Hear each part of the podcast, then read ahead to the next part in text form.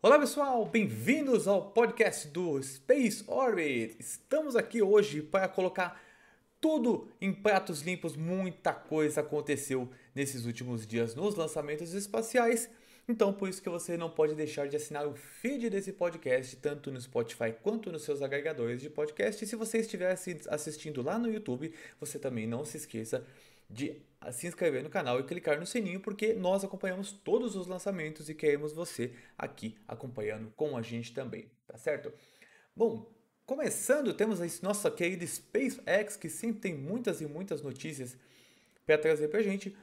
A Crew Dragon realizou o seu primeiro voo comercial oficial da Estação Espacial Internacional. Ah, Pedro, mas teve a Demo Mission 2. A Demo Mission 2 foi uma missão de demonstração, uma missão de teste.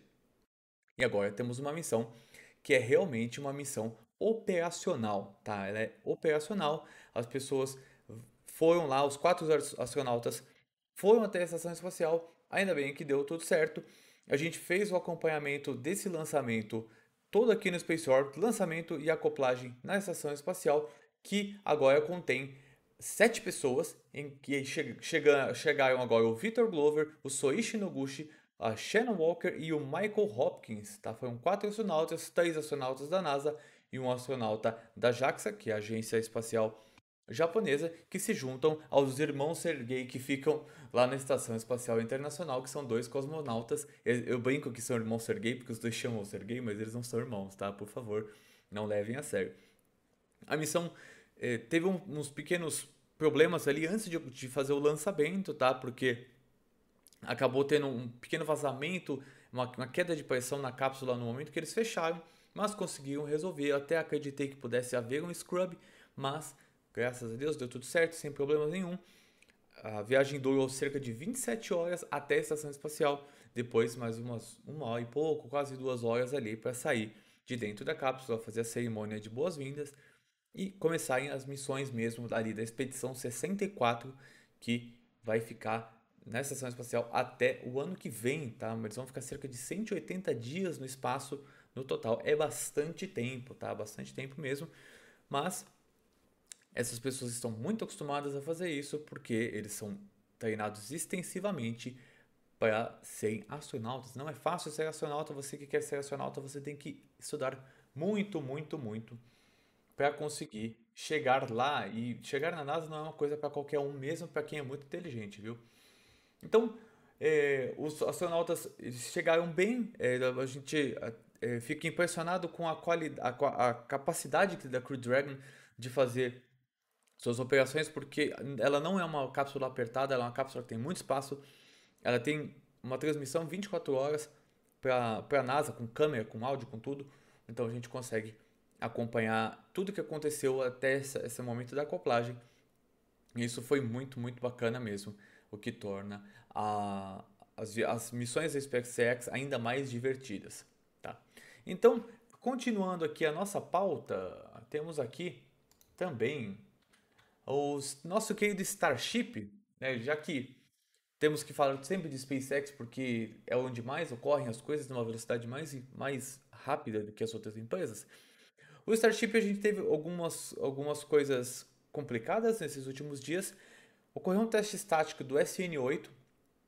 O SN8 já tinha realizado um teste estático, mas teve que ter uma troca de um dos motores Raptor, então teve que fazer um segundo teste estático. E nesse teste estático houve uma intercorrência, um problema aconteceu. E quem acompanhou essa transmissão, principalmente lá do, ou do LabPada ou do pessoal do NASA Spaceflight, foi possível ver que depois do, do teste estático, que aparentemente foi bem sucedido, ocorreu um, começou a pingar algo que parecia fogo ou, alguma coisa do gênero na parte de baixo, ali na, na, na região dos motores do Starship SN8. E isso foi um pouquinho estranho, mas ah, vamos ver o que vai acontecer. E a gente foi aguardando as notícias e o Elon Musk soltou no Twitter dizendo que teve um problema, provavelmente no sistema de pressurização, e isso estava afetando o cone de nariz, ali a parte superior, né, o tanque superior do SN8, e isso poderia levar a uma explosão caso não diminuísse essa pressão, certo?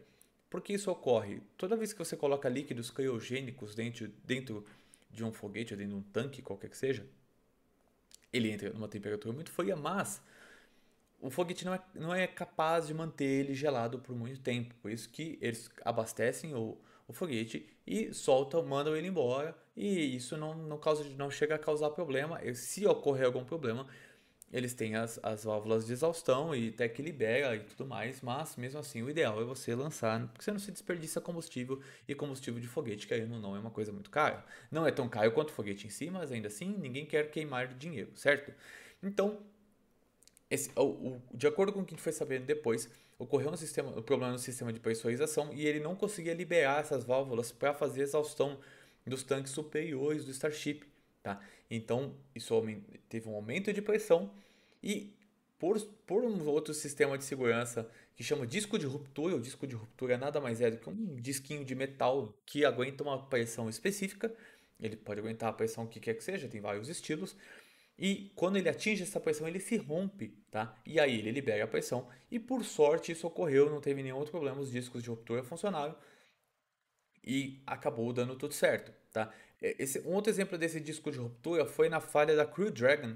Teve uma falha no teste estático em solo, que aconteceu ali na Flórida. Uma, das, uma dessas válvulas liberou uma quantidade de hélio dentro do, do tanque que serve para pressurização para dentro da linha de combustível isso acabou causando uma, uma ignição prematura e explodiu uma cápsula da, da, da Crew Dragon, certo? Então o que, que eles fizeram? Substituíram essa válvula por discos de, de ruptura. Então foi exatamente a, a, a, mesma solução que existe no Starship hoje. Tá? Pode ser que essas válvulas reutilizáveis elas não sejam a melhor solução que a gente tem. Pode ser que a gente tenha que evoluir um pouco isso para poder trazer mais segurança, mas de qualquer forma deu certo, tá?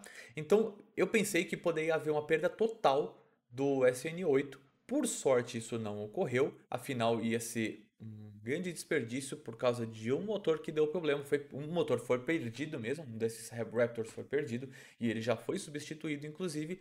Nesse momento ele já foi substituído e devemos ter as próximas operações ali de teste estático, teste de pré-queimador e por aí vai. Um teste estático talvez de um Raptor, só esse Raptor que foi trocado, depois um teste estático com os três Raptors e aí o possível voo de 15 km que estamos aguardando. E conforme eu falei no Space Orbit, esse voo não ia acontecer antes da Crew One e não ocorreu tá? E provavelmente esse voo só vai ocorrer lá para o dia 25 de novembro, se ele ocorrer, se não for no 1 de dezembro, tá bom? Isso aqui é a minha opinião de quem já entende bastante de como é o processo de fabricação ali do Starship e como que são os procedimentos de teste, tá? Eu não pude ainda ir lá em Boca Chica por causa, muito obrigado à pandemia, mas quem sabe no futuro eu consiga ir e aí a gente consegue conteúdos exclusivos do Space Orbit ali do Starship, tá bom? Agora, partindo para os irmãos ali do Starship SN8, o SN9, ele já está indo para a fase final de preparativos para os testes. Aparentemente, ele só está esperando espaço ali do SN8 para fazer seu voo. Lembrando que, na minha opinião, o SN8 vai virar uma grande bola de fogo depois desse voo, porque é muito difícil esse voo dar certo na primeira vez, tá?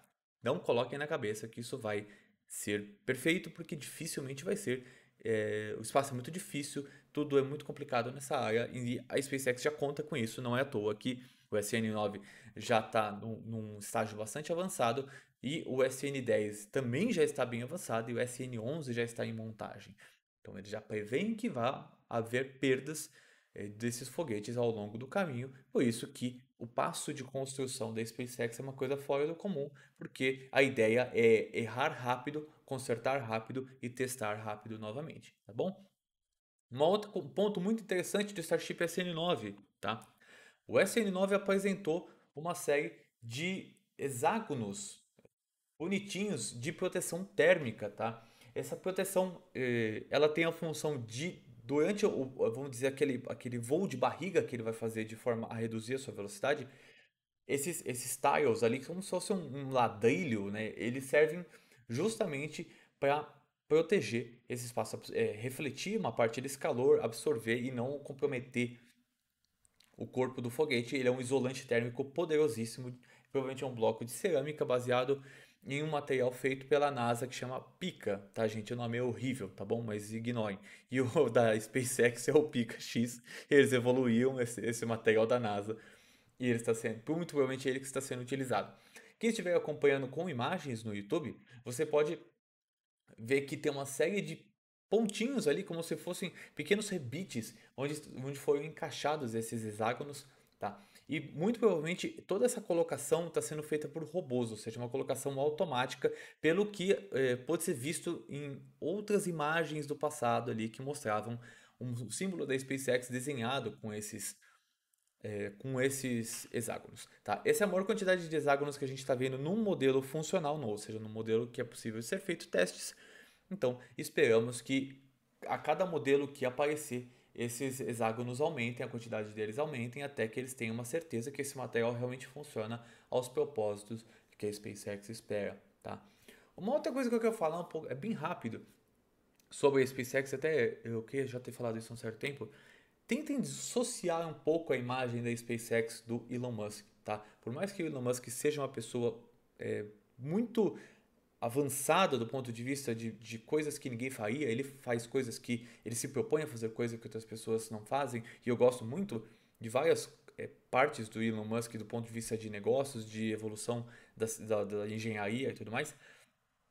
A SpaceX tem gente muito boa que trabalha, tá? Ela tem cerca de 8 mil funcionários. O Elon Musk é uma parte dessas pessoas é, e às vezes as pessoas acham que é, tem que dar parabéns para o Elon Musk. Muitas tem parabéns para a SpaceX e para o Elon Musk.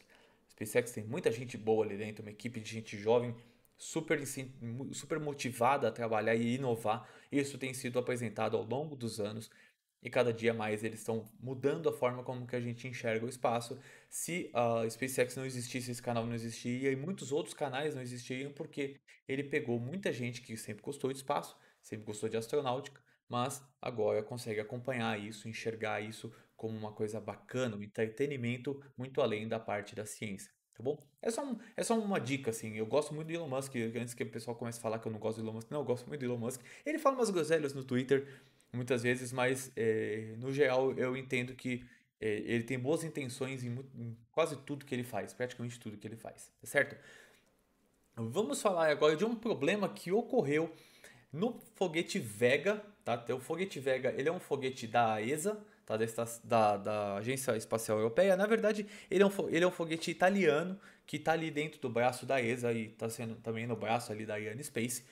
Ele é um foguete que tá na, foi para sua 17 missão, tá? E, e algumas coisas estranhas têm ocorrido com esse projeto, o que torna ele um possível candidato a ser enterrado ou completamente modificado, tá? Tivemos o voo 15, o voo VV15 do Vega, que teve um problema com perda total do veículo, tá? Tivemos o voo 16, que foi um voo bem sucedido, que foi o SM, SSMEC, tá? um, uma prova de conceito para lançamento de microsatélites.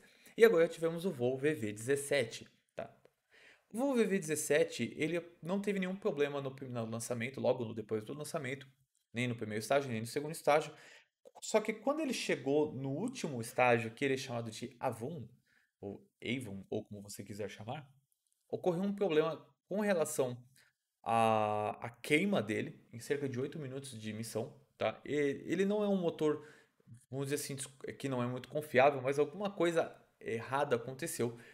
Isso levou a uma queda da órbita e, e consequentemente, uma perda do total do foguete e dos dois satélites. Eram dois satélites que eram, seriam utilizados para é, observação terrestre e missões científicas e eles foram perdidos, ou seja, prejuízo. Antes que você pense que prejuízo é um prejuízo puro, é, todas essas cargas elas têm, tanto a carga quanto o foguete, eles têm um seguro, tá? Não sei quanto que ele cobra esse seguro, não sei se é tudo, não sei se é uma parte. E é, isso repõe uma boa parte das perdas, mas a perda científica é a mais importante, a perda de trabalho humano, pessoas trabalharam tanto nesse foguete quanto nesses dois satélites, e isso não tem como voltar atrás, tá? A gente vai ter levar alguns anos ali para repor esses satélites e é uma pena porque toda vez que um, eu sempre falo, toda vez que um foguete dá errado, todo o mercado de foguetes é afetado, isso é colocado como algo inseguro e, consequentemente, o seguro do, do Vega, por exemplo, vai aumentar muito. Um dos seguros mais baixos que tem na indústria de lançamentos ali no estudo de aeronáutica é do Falcon 9, justamente porque ele é um foguete muito confiável, tá? E isso é uma coisa interessante que até o voo 15, até o voo 14 ali, vamos falar assim, né? O Vega tinha 100% de aproveitamento, ele não tinha tido nenhum problema, tá? E ele teve dois problemas agora, então ele saiu de 100% de, de aproveitamento ali, de sucesso, para 82%, tá? É um, e, e 33% nos últimos três voos, o que é muito, muito pouco. Isso pode, se não for resolvido, esses problemas do Vega pode enterrar esse foguete, porque ele não é um foguete muito barato do ponto de vista de lançamento de microsatélites, comparado com, por exemplo, um Electron, tá? E até mesmo algumas missões rideshare do Space, da SpaceX que aí abarcam descontos maiores porque são mais de um, mais de um cliente de uma vez e um foguete de altíssima capacidade. Então, o Vega custa cerca de 30 milhões de dólares, e isso, é, comparado com o Electron, que custa 6, por exemplo, é uma diferença absurda. E, inclusive, conseguir uma agenda no Electron é muito mais fácil do que conseguir uma agenda no Vega. Tá? Então, vão ter que reavaliar é, muitas coisas e investigar o, exatamente o que aconteceu. O que eles sabem é que houve um problema na queima desse, desse último estágio, mas eles ainda vão fazer uma investigação bastante complexa e tendo os resultados a gente fala aqui no Space Orbit também, tá?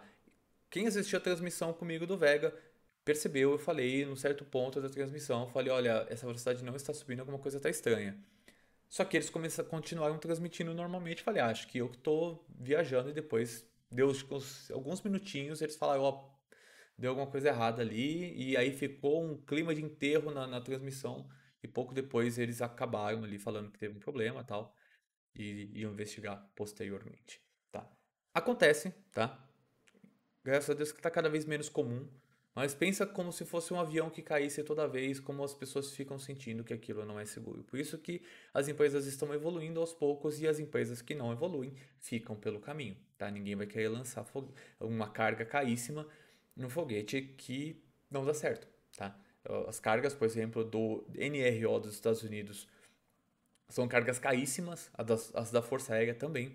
Então, eles não vão querer perder, por exemplo, o caso não é o caso do Vega, porque o Vega não é um foguete americano, não lança cargas americanas governamentais, e ninguém vai querer colocar esse algo em um foguete que não serve ao propósito dele, tá bom? Agora vamos falar sobre a nossa agenda de lançamentos, tá? A gente tem alguns lançamentos que vão ser encavalados nos próximos dias tá? Então, provavelmente isso vai mudar, porque vocês sabem que isso é muito maleável, muito volátil, toda hora é alterado, dependendo das questões. Mas temos agora no dia 19 de novembro, às 22h44, um lançamento do Electron. O Electron que é lançado ali na Nova Zelândia, num lugar maravilhoso chamado Maria Península. É lindo demais, um foguete muito bacana, que ele vai fazer a missão Return to Sender, tá? É a missão 17 do Electron.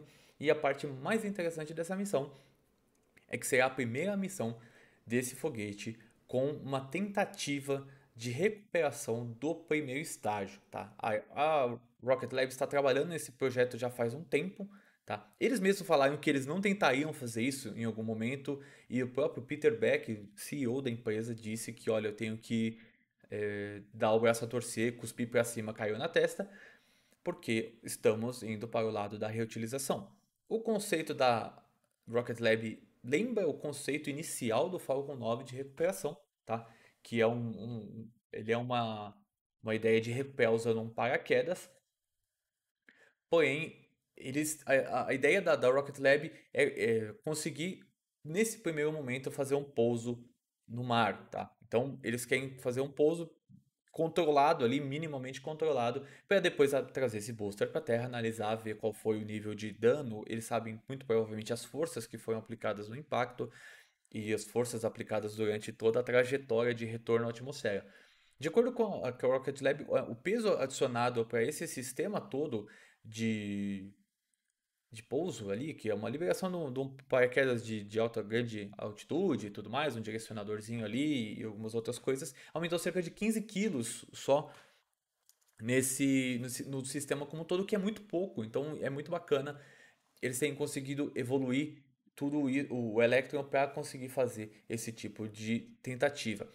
Isso foi uma um dos motivos que também aumentou a potência do, do Electron. O Electron agora tem uma capacidade de carga ali para transportar cerca de 300 quilos, antes era um pouco menos, ali 225, um pouquinho mais até, mas eles fizeram uma série de alterações e isso também contribui para fazer esse projeto de reusabilidade. Tá?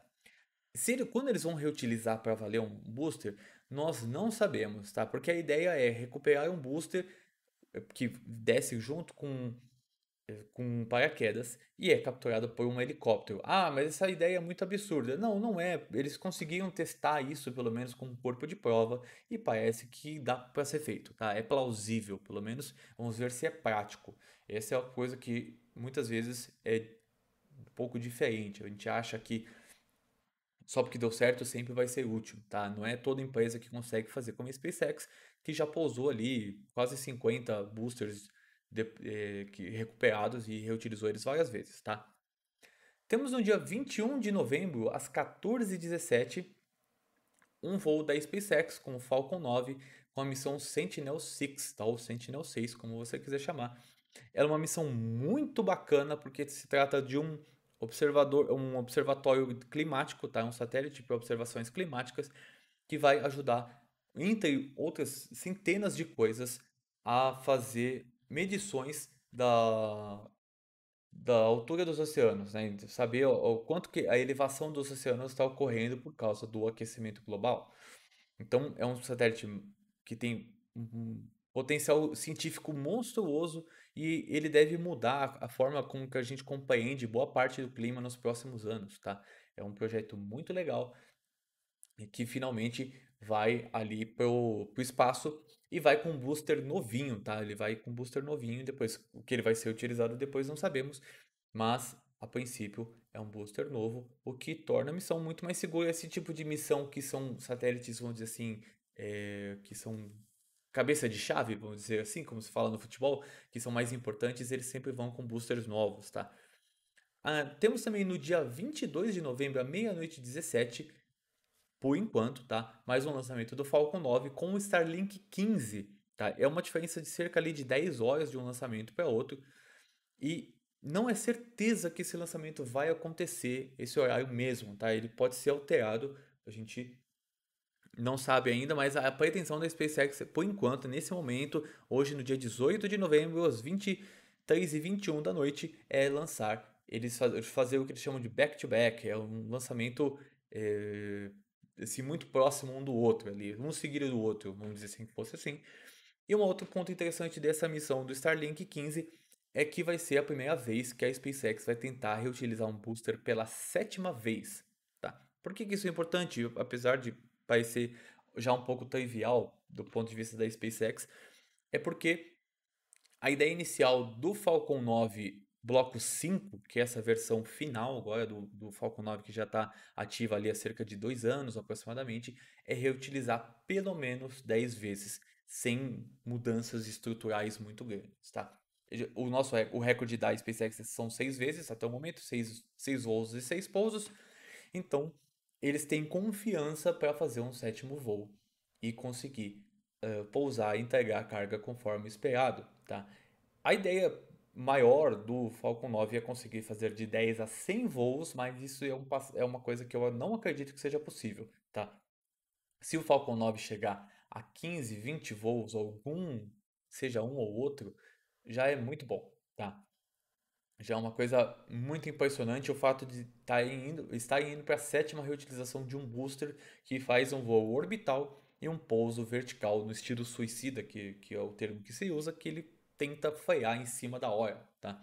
Então, é bem legal o projeto da SpaceX com relação à reusabilidade que avança a passos largos para chegar ali no seu décimo voo, tá? A maior complicação que o pessoal da SpaceX sente é o pouso, tá? Porque estruturalmente o pouso é muito agressivo para o foguete. Mas vamos torcer, vamos esperar que dê tudo certo, tá bom? Temos também no dia 25 de novembro, uma missão muito interessante do ponto de vista científico. Ela vai ocorrer às 21 horas. É uma missão chinesa, tá? É uma missão que será lançada no Long March 5, que é um, o foguete mais forte ali da, da, do, do, programa espacial chinês, que vai lançar a missão Chang'e 5, tá? A Chang'e 5 é a continuação do projeto Chang'e, que tem, existe a Chang'e 4 que está na Lua nesse momento, é um rover lunar que vai para um ponto que eles querem descobrir exatamente o que tem na Lua, eles querem descobrir o que tem, é, se tem água, onde tem água. Esse, se eu não me engano, essa missão ela vai para um lado, vai ficar num ponto que a gente não, não, nunca foi muito ali da Lua, um ponto escuro. E isso é muito interessante. O programa espacial chinês está avançando muito do ponto de vista da Lua. Na minha opinião, muito mais do que os Estados Unidos, tá? Eles têm programado a Chang'e, já estão na Chang'e 5, tem programado 6, 7 8. Então eles já estão preparando esses rovers para o futuro, inclusive um rover que vai trazer uma amostra de volta para a Terra em um certo momento, tá? Isso é muito legal. Não sei se vai ter transmissão, tá? Os lançamentos chineses, eles são muito aleatórios. A gente nunca sabe direito se vai ser uh, mostrado ou não. É muito, muito difícil mesmo. Talvez a gente tenha ainda um lançamento é, gravado por alguém ali no momento, seja no Weibo ou, ou em alguma outra rede social chinesa, mas a princípio não temos nenhuma informação de transmissão oficial tá, do, do programa espacial chinês para essa missão. Seria muito legal porque eu, nesse ponto eu acho que a China erra muito. É, só no ponto espacial, tá? Não abrindo a questão para pontos políticos, porque é muito complicado mesmo.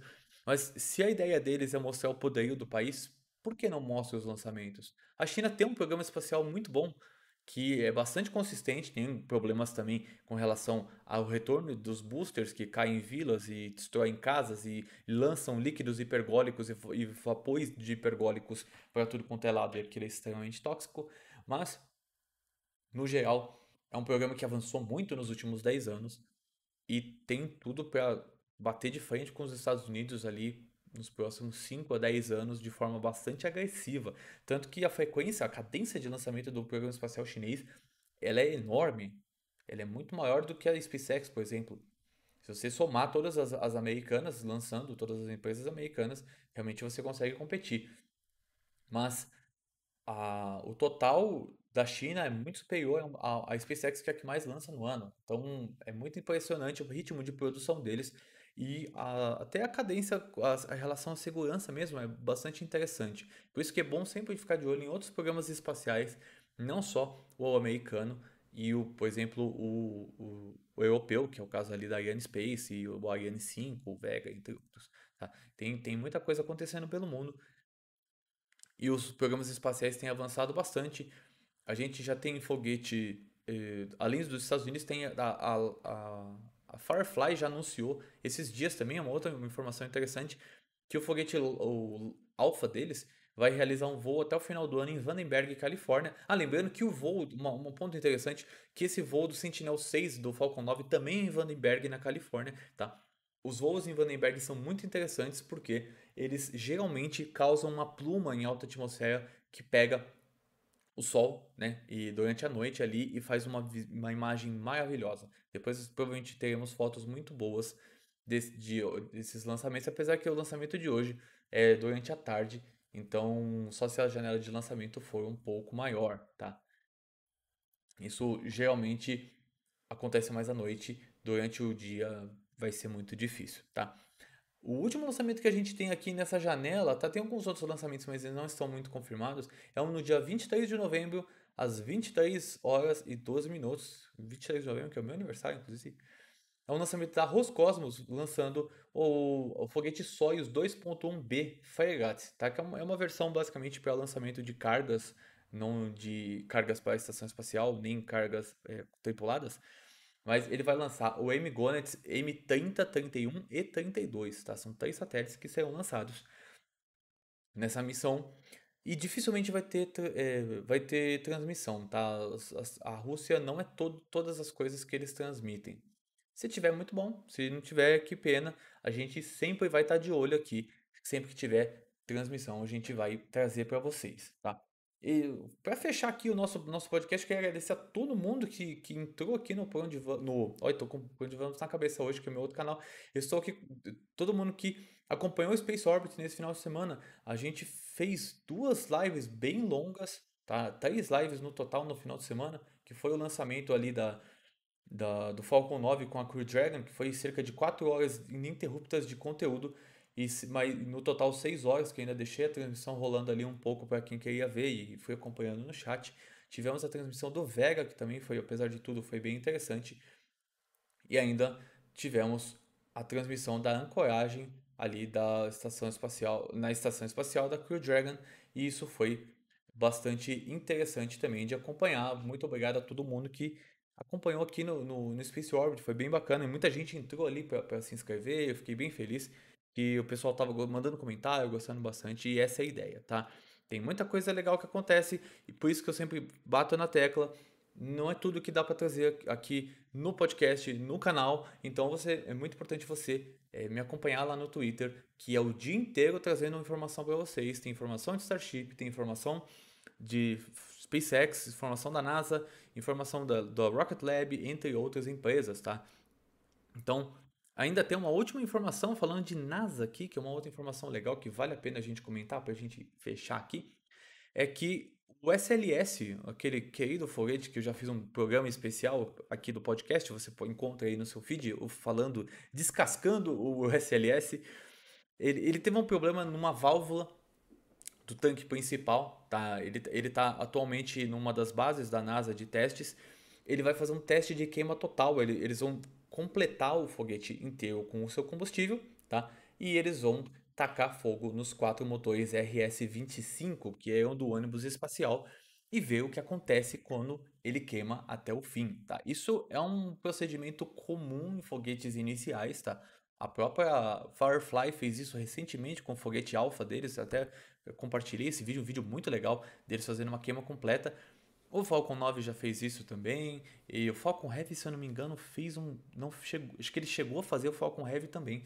Então esse é um procedimento normal na indústria porque você não pode esperar que o, você leve uma carga e leve um foguete para um pad e teste isso na prática, porque pode ser que dê errado, se der errado, pelo menos um campo de testes, ele é feito para isso. E se explodir, não tem problema. Qual é a consequência desse, dessa modificação que tiveram que fazer esse conserto ali no SLS, no tanque principal do SLS? É que esse teste que já está muito atrasado, ele foi agora para dia 21 de dezembro, tá? a princípio. Eles comentaram que a, a pandemia também afetou um pouco, tá? Não podem descartar isso, porque afinal muitas tiveram que diminuir os turnos e fazer uma série de outras coisas, distanciamento social, entre outras precauções ali do ponto de vista de, é, do ponto de vista sanitário, mas a princípio o teste vai ocorrer no dia 21 de dezembro, eu, mas eu acho que não vai acontecer, tá? É, esse teste vai ficar pro ano que vem, provavelmente ali para metade de janeiro ou começo de fevereiro. Se ocorrer, vai ser muito bom, vai ser muito bacana. E o primeiro voo do, do SLS com certeza vai ser atrasado, tá? Ele tá previsto pro final do ano que vem. E provavelmente ele não vai acontecer ano que vem também, porque esse projeto está todo errado, tá? Esse projeto tem muitos problemas. É por isso que eu recomendo você ouvir o podcast especificamente que eu falo sobre o SLS, porque tem muitas coisas ali que dependem eh, de muita gente para ocorrer e você vai descobrir que o SLS não é tão legal quanto ele parece e no fim das contas ele é uma pedra no sapato de toda a indústria, exceto quem está construindo, tá?